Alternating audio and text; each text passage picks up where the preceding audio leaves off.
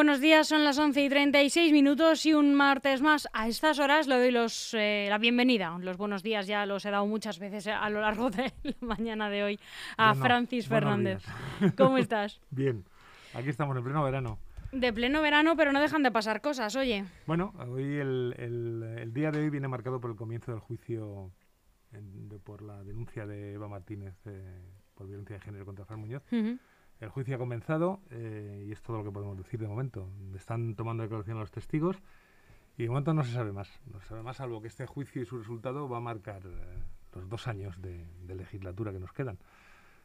La falta de decir, la reducción en dos eh, efectivos del equipo de gobierno, yo creo que se va a, hacer que se acumule mucho más el trabajo en las, en las concejalías que se han hecho cargo de estos temas. Y vamos a ver, porque lo cierto es que es que las quejas continúan, es que las pequeñas privatizaciones que se están haciendo de muchos trabajos están llevando a, situaciones. El otro día me contaban a alguien de una guardería de Leganés en las que se, bueno, las que ha salido en prensa. Un chaval se, se rompió la lengua por un, por un trabajo. Entonces, dice, bueno, eh, mire usted, estas cosas mm, pasan porque no se hacen bien los trabajos y no vale y, o, muchas, eh, muchos jardines que están descuidados. De estas cosas, las, las empresas que las empresas que nos eh, que prestan esos servicios. Yo también lo he visto en las redes sociales. Además, eh, adjuntaban la foto que. Que era impresionante. Hombre, que impactaba mucho, pues no sé hasta qué punto era necesario. Claro, pero es que. Em, decir, y las empresas adjudicatarias de estos contratos alegan que es que no tienen personal, pero ese no es problema del ciudadano ni del Ayuntamiento de Leganés. Esas empresas han aceptado hacer un trabajo y tienen que cumplir ese trabajo. No pueden decir ahora que es que no tienen personal. Pues tenga usted, ponga usted el personal mm. para hacer el trabajo del que se ha encargado a cambio de un precio. ¿Que ese precio es más o menos ventajoso? Es usted el que ha concurrido con ese precio. Yo creo que esa es la política más cómoda por parte de un ayuntamiento. Es decir, yo contrato, subcontrato un trabajo que tendría que hacer el municipio por un precio X y me olvido del tema, pero no te olvidas del tema porque los problemas se vuelven contra ti. Oye, pues podrían haber contratado también a una gestora de eventos para que preparase una programación cultural, ¿no? Para... Bueno, ya, y podrían contratar a un, eh, una empresa de gestión eh, internacional. Yo es que ya no sé qué pensar. si, no lo van a hacer ellos, no sé si prefiero que con, los, con lo que se les paga se derive.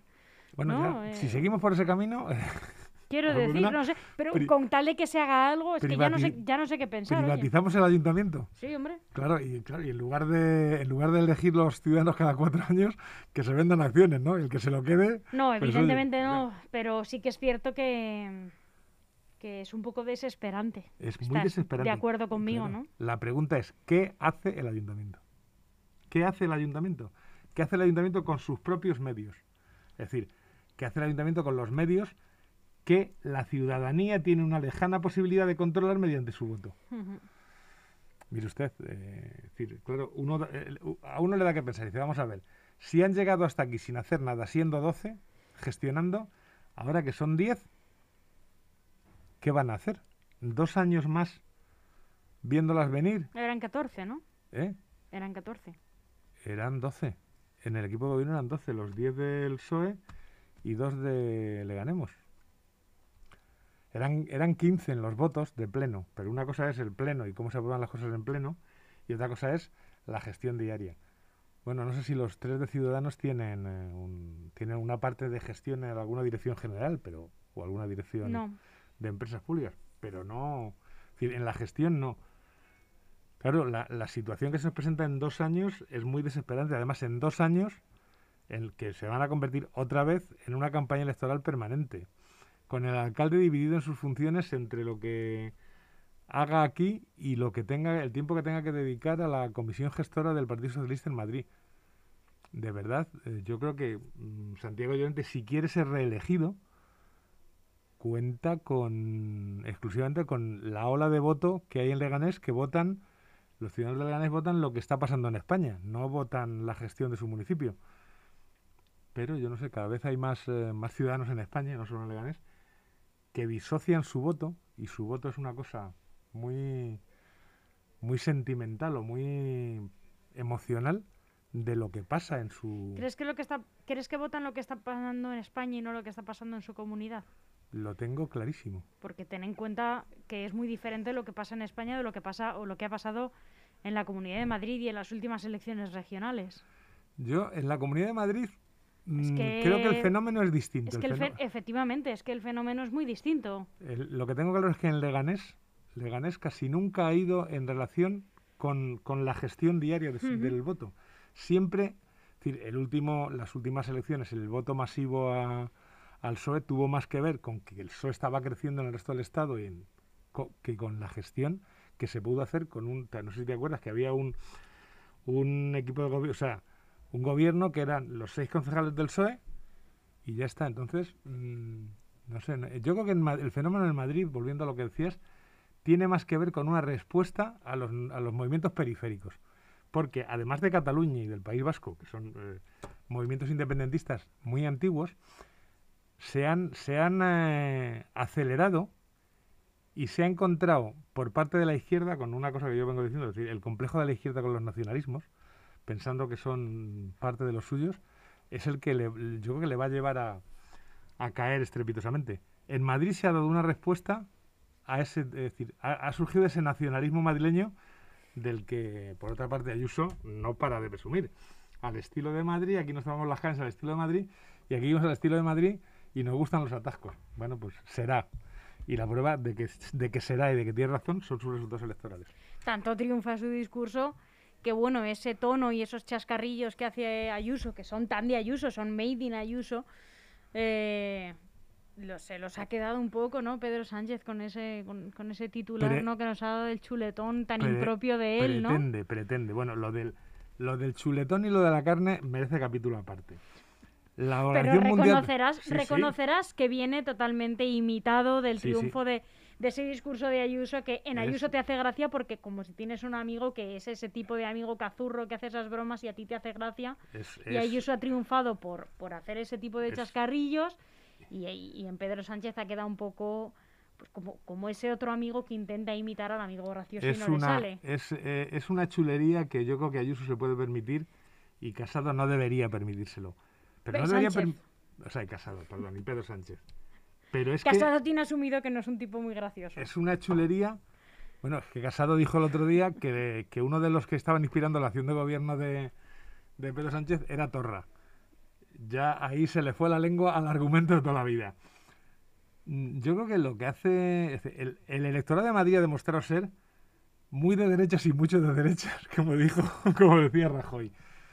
Bueno, pues de momento eso es imbatible, por mucho que la izquierda se excuse en no sé cuántas cosas que se viene excusando, pero es que son, son 26 años, 26 años de gobierno ininterrumpido de la derecha ininterrumpida. No, no sé cuándo fue, sí, sí, sí, porque lo de lo de Esperanza Aguirre fue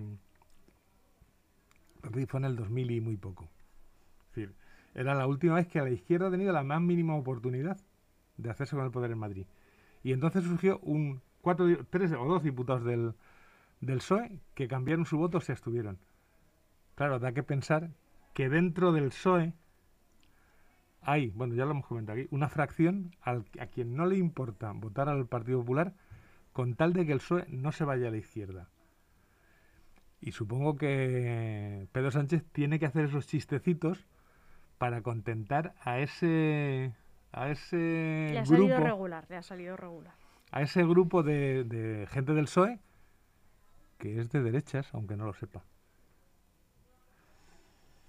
no podemos llamarles de izquierda moderada. Hombre. Eh, Como hay gente de derechas moderada. Mm, bueno, eh, en este país, gente de derecha moderada, gente de derecha liberal, gente de derecha como Merkel o Macron, hay poquita. Hay poquita. Aquí la derecha no se ha quitado la caspa franquista todavía. No es verdad, Francis. Mm, sí, te lo comparo con el resto de Europa. La señora Merkel hizo dimitir a un presidente de Lander, lo que sería un presidente autonómico aquí, porque se había apoyado en la extrema derecha alemana. Pero que aquí la izquierda está gobernando con eh, la extrema directamente en el, eh, en, en el ámbito nacional, gobierna con la extrema izquierda. Directamente. ¿Tú crees que Puigdemont es de extrema izquierda? Yo te estoy hablando de Podemos.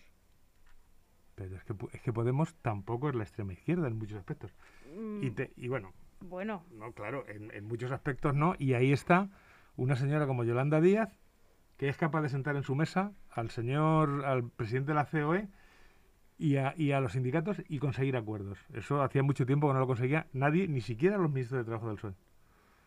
Pero es que aquí estamos hablando de una persona de Podemos, una persona, como pues se puede hablar de personas del PP, que son más cercanas a una ideología más conservadora y a otras que no. Vamos a ver. Eh, no podemos separar a todas las a El Partido Popular tiene a gente moderada como pueden ser el señor uh, Feijó, el señor Mañueco en Castilla y León y, el señor uh, Moreno en Andalucía.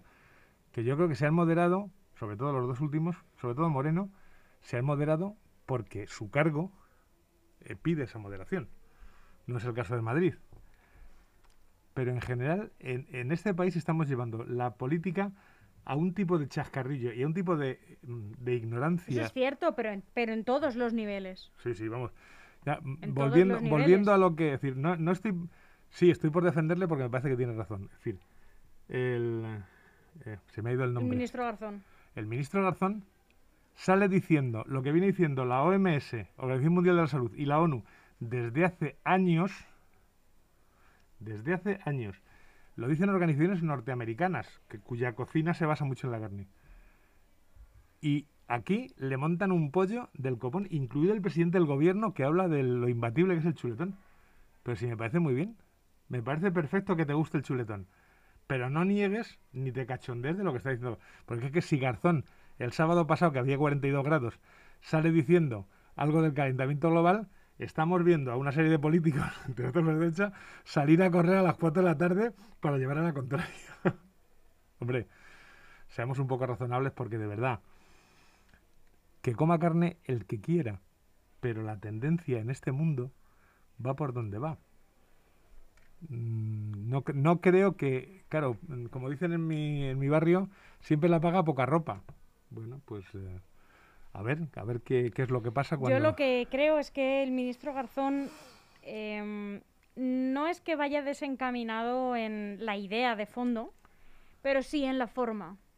No puedes soltar las ideas como si tú estuvieras tomándote, y esto es un error que comete la primera Díaz Ayuso, que yo sabes que lo defiendo muchas veces, como si tú estuvieras tomándote una cerveza con tus amigos y tú dices, oye, es que hay que empezar a limitar el consumo de carne, esto no puede ser, porque por cada kilo de carne que se consume se pierden no sé cuántos miles de litros de agua y la huella de carbono y la carne. Evidentemente, evidentemente. No puedes decirlo como si tú se lo estuvieras contando a un colega y, ¿vale? Tú eres un ministro de consumo. Tú tienes que pensar que cada palabra que tú dices repercute en un sector que en España mueve muchísimo dinero, muchísimos puestos de trabajo, agricultura y ganadería. Y estamos en España, no estamos en Dinamarca, ni en Suecia, ni, no estamos ahí. No estamos ahí, no estamos ahí. Estamos hablando de un ministro. No estamos hablando ni de. No estamos hablando del portavoz de una asociación ecologista. Estamos hablando del ministro de consumo. Entonces, cada palabra que tú dices hace tambalear a un sector que da trabajo a muchas, muchas, muchas personas. Entonces, tienes que ir muy poquito a poco en tus razonamientos.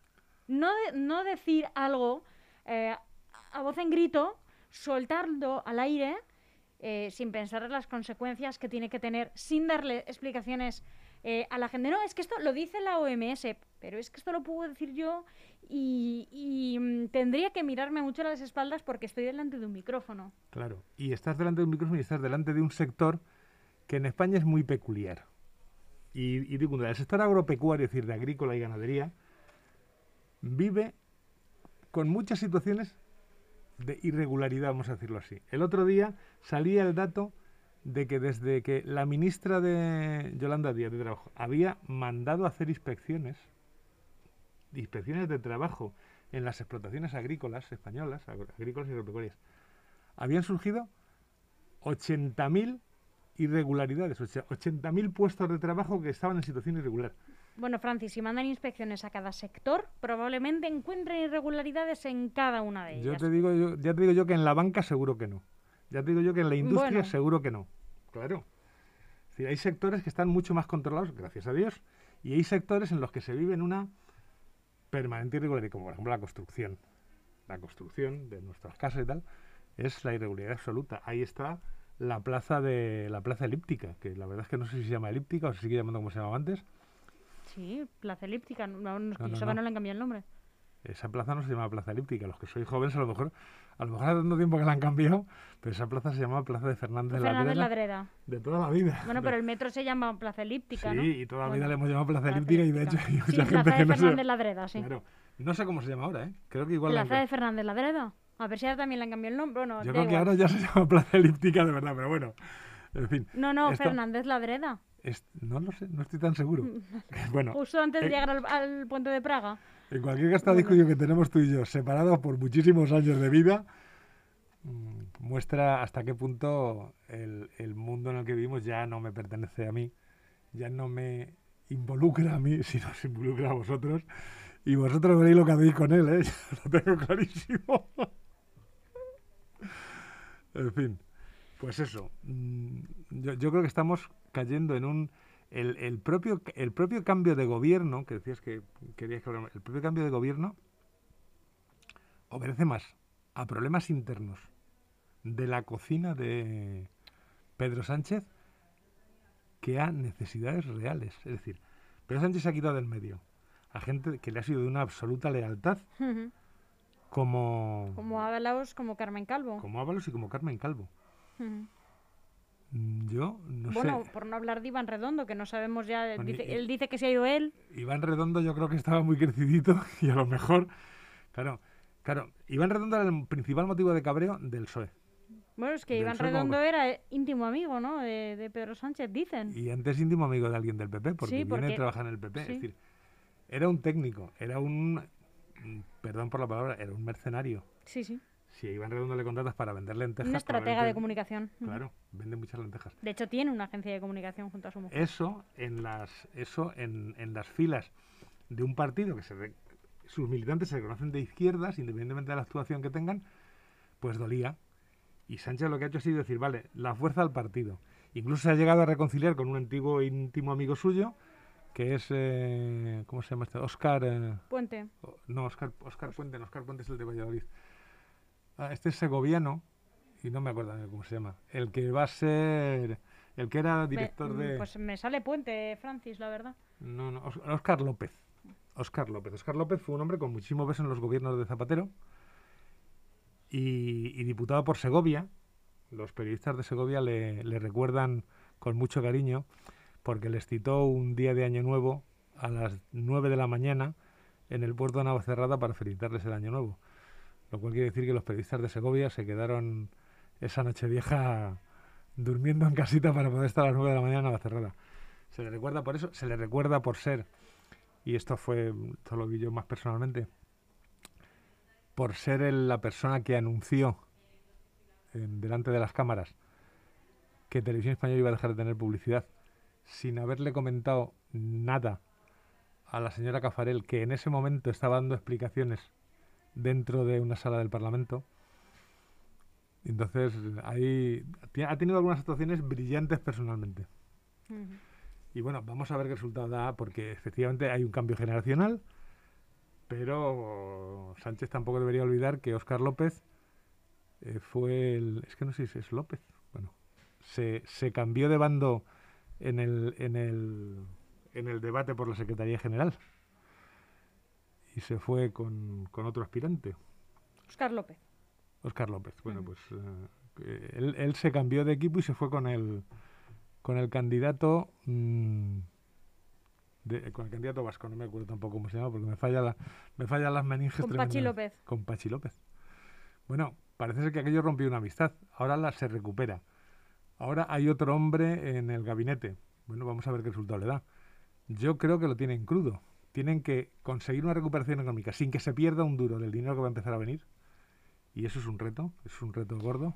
Porque También se ha hablado mucho de ese cruce de acusaciones de dardos en el cambio de carteras que no se ha visto en otro cambio, en otros cambios de carteras anteriores. Es que evidentemente eh, yo me pongo en el pellejo de Ábalos y dices, ¿por qué? Si me he comido todos los marrones y más,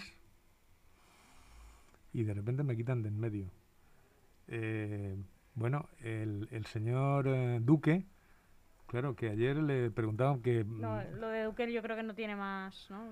Hombre, ayer dijo una cosa que habría que verlo. Él dice que se le acusa de no haber hecho nada. Dice, y él y dice que quien le acusa de no haber hecho nada, teniendo en cuenta el cambio de, que tenía en las inversiones científicas, es alguien que no diferencia un culombio de un paramecio. Yo tampoco te lo tengo. Sé que un culombio es una unidad de medida y un paramecio es un bicho. Hasta ahí llego. Habría que ver. Evidentemente, Pedro Duque no ha sido un tipo que se haya distinguido por vender su trabajo. Pero habría que ver.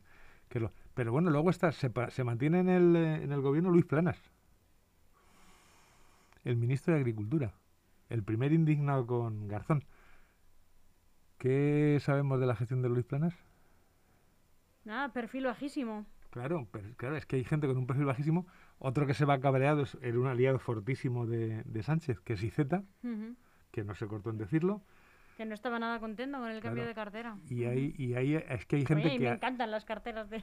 Además, que le han tocado pero tienen menos responsabilidad en el Estado. tampoco lo entiendo, es desmerecer mucho las carteras que, le han tocado. ¿eh?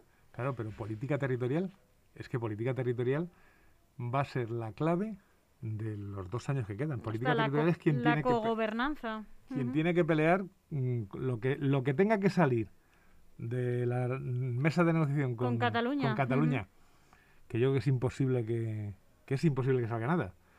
Porque Sobre quién ha recaído, ya, eh, todavía tengo que, estudiármelo, ¿no? Como digo yo. Pues eh, no me acuerdo cómo se llama, me parece que es Rodríguez, y una chica que se llama Isabel Rodríguez, que es ex alcaldesa de Puerto Llano, y sanchista en el territorio de García Paje. No lo sé, no sé si es una, eh, si es una interlocutora. es que dicen que todos estos cambios se han hecho para satisfacer a este ala socialista como García Paje. Entonces, no sé. No, pero pues Isabel, Isabel creo que es Rodríguez, no es del ala de García Paje, es del ala de Sánchez, pero alcaldesa de Puerto Llano, o sea, que ha vivido conviviendo con ese ala de, de García Paje. No lo sé, lo tiene muy crudo. que, pues de una mesa de que no va a salir nada. Francis, una pregunta que me viene a la cabeza a raíz de que haya seleccionado a la alcaldesa de Portollano, a la alcaldesa de Gandía, eh, también una persona que viene de la delegación del gobierno de, mm, Aragón. Eh, ¿Crees que es una idea loca, eh, que a lo mejor estoy diciendo una tontería? ¿Crees que dados los malos resultados de, estoy pecando de egocentrismo, de egocentrismo regional. De Madrid.